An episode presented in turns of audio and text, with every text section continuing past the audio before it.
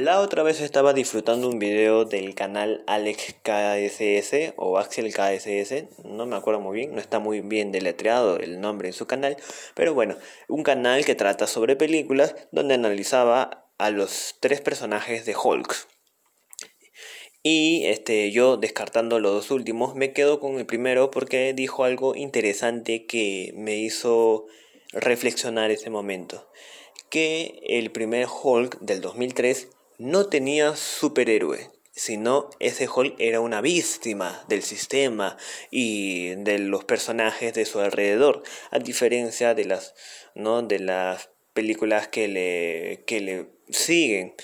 Mm, en la primera película no pelea voluntariamente con los, con los enemigos, con los villanos que están ahí, sino siempre está a la defensiva, siempre sus ataques son para protegerse a él o a sus seres queridos, como es su novia, ¿no? En esa película, con los perros, ya sea también con, con su papá que ¿no? Al final lo junta, se pelean, pero él se pelea porque su papá lo provoca y se dan se van dando cuenta, ¿no? que eh, todas las acciones que él a que a él lo llevan a pelear no es por voluntad, sino porque los otros ejercen esas acciones hacia él, ¿no? Y él lo único que hace es defenderse, incluso hasta el final, ¿no? Que se va a Centroamérica y, y tiene que defenderse de los latinos, de los malos latinos.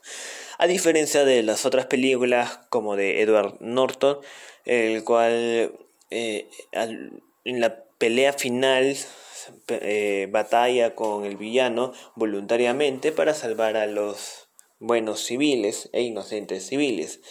Eh, los Vengadores están más que claro que es un héroe más de ese equipo, ¿no? del equipo más poderoso del planeta. Pero no, en la primera película del 2003 es una víctima, es una víctima del sistema, es una víctima de eh, el monstruo verde que se ha transformado y que le ha tocado ser. Cosa que está más ligado a las historietas y respetan, su base, ¿no? Eh, lo elemental que era Hulk. No vi la serie antigua, el cual se transmitía, bueno, no vi del todo porque sí me acuerdo que cuando pasaba por la sala veía algunos fragmentos, pero no sé, no sé este, de qué trata, pero al menos en esa película respetaron eh, la base del cómic que sí sé que se inspiraron del doctor o del extraño caso de Doctor Hype. O me estoy, no, estoy combinando los nombres, ¿no? Con el, con la película de Brad Pitt. Bueno, ya, eh, hay, hay una obra clásica, clásica de clásicas, que me imagino que lo deben de conocer, que es de un doctor, no la misma premisa, un doctor que se experimenta, creo, con él mismo y se transforma en una bestia cambiando radicalmente su personalidad. Y bueno, entonces eh, todas las personas del pueblo lo persiguen, creo que al final lo quieren matar y él, a él solamente quiero que a él solamente quiere que lo dejen tranquilo, ¿no? Que no lo fastidien más, ¿no? Que no lo jo, que no lo eh, impaciente más. y entonces Hulk también se basa, ¿no? Eh, a él también a, él también no quiere que lo Hulk más, que es, lo dejen en paz. O sea, se basa en la misma primicia, se basa en la misma temática. Y bueno, ese Hulk me parece que más ha respetado la, la esencia de los cómics, el cual fue desarrollando en toda, la, en toda su historia. Mm, me parece que es el Hulk más elaborado, más profundo también, ya saliendo un poco de ese tema de que es una víctima de, de los personajes de su alrededor. Ya para también cerrar este audio, este video por donde lo estés consumiendo, es la película que más me gustó, más me entretuvo. Claro, me entretuvo también el, el juego de los Vengadores, pero eso es un personaje. Yo estoy hablando de la película en general porque tiene muchas cosas em, para pensar. Yo me acuerdo que me dio miedo porque me hizo como que cuando, cuando lo vi este por primera vez, que cuando estaba niño obviamente, ¿no? no sé, te hablaba de, de estas de explosiones tipo bombas nucleares, eh, cómo lo vivía el personaje desde un punto, desde su infancia, el cual es, llega a ser más traumático, eh, cómo va recordando episodios de su vida, cómo la música te va introduciendo ese, esos elementos aterradores eh, y cosas por el estilo, ¿no? Eh, como el monstruo verde lo trauma a él porque después lo ve como una pesadilla. Y cosas por ahí. Y me traumó, la verdad. y me dejó pensando, eh, cuando él escapa del laboratorio de experimentación y se va, se va a los desiertos y se queda ahí pensando, viendo las plantas, la música que le eh, impregnan es magnífico. Pero al final no sirvió de nada porque fue un fracaso económico. Pero bueno, eso no define, me parece, la película, ¿no?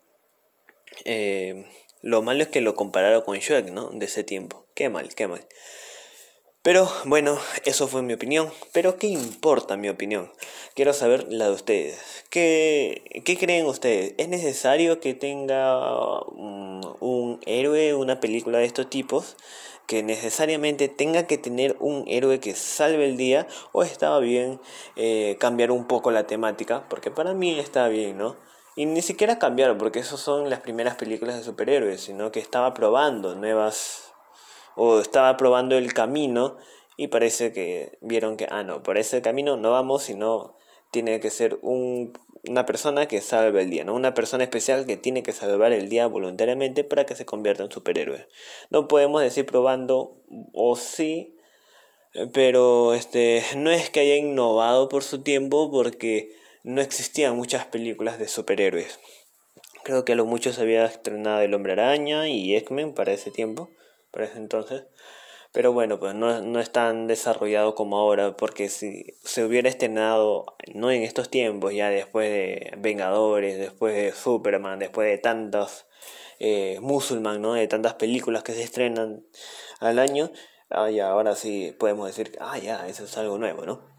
Pero en ese tiempo recién están iniciando y, como digo, a lo personal me gustó me gustaría también que desarrollaran más películas con ese estilo, con esa manera de llevar a los personajes. Hay muchos, este, hay muchas películas, hay muchas historias que no llevan ese estilo, pero llevan otro a comparación, ¿no? Ya de la clásica de los Vengadores, ¿no? De los, de los, no sé, de las, de los tipos buenos que salvan al mundo y, listo, ahí queda, ¿no? Hay muchos, muchas historias que van más, más allá, más allá del tipo bueno que salva el mundo y listo. Pero eso será ya, bueno, eh, oportunidad para analizarlos en posteriores videos. Dejen sus comentarios, qué opinan, si están de acuerdo, no están de acuerdo y nos estamos viendo en el próximo material. Nos vemos, chao.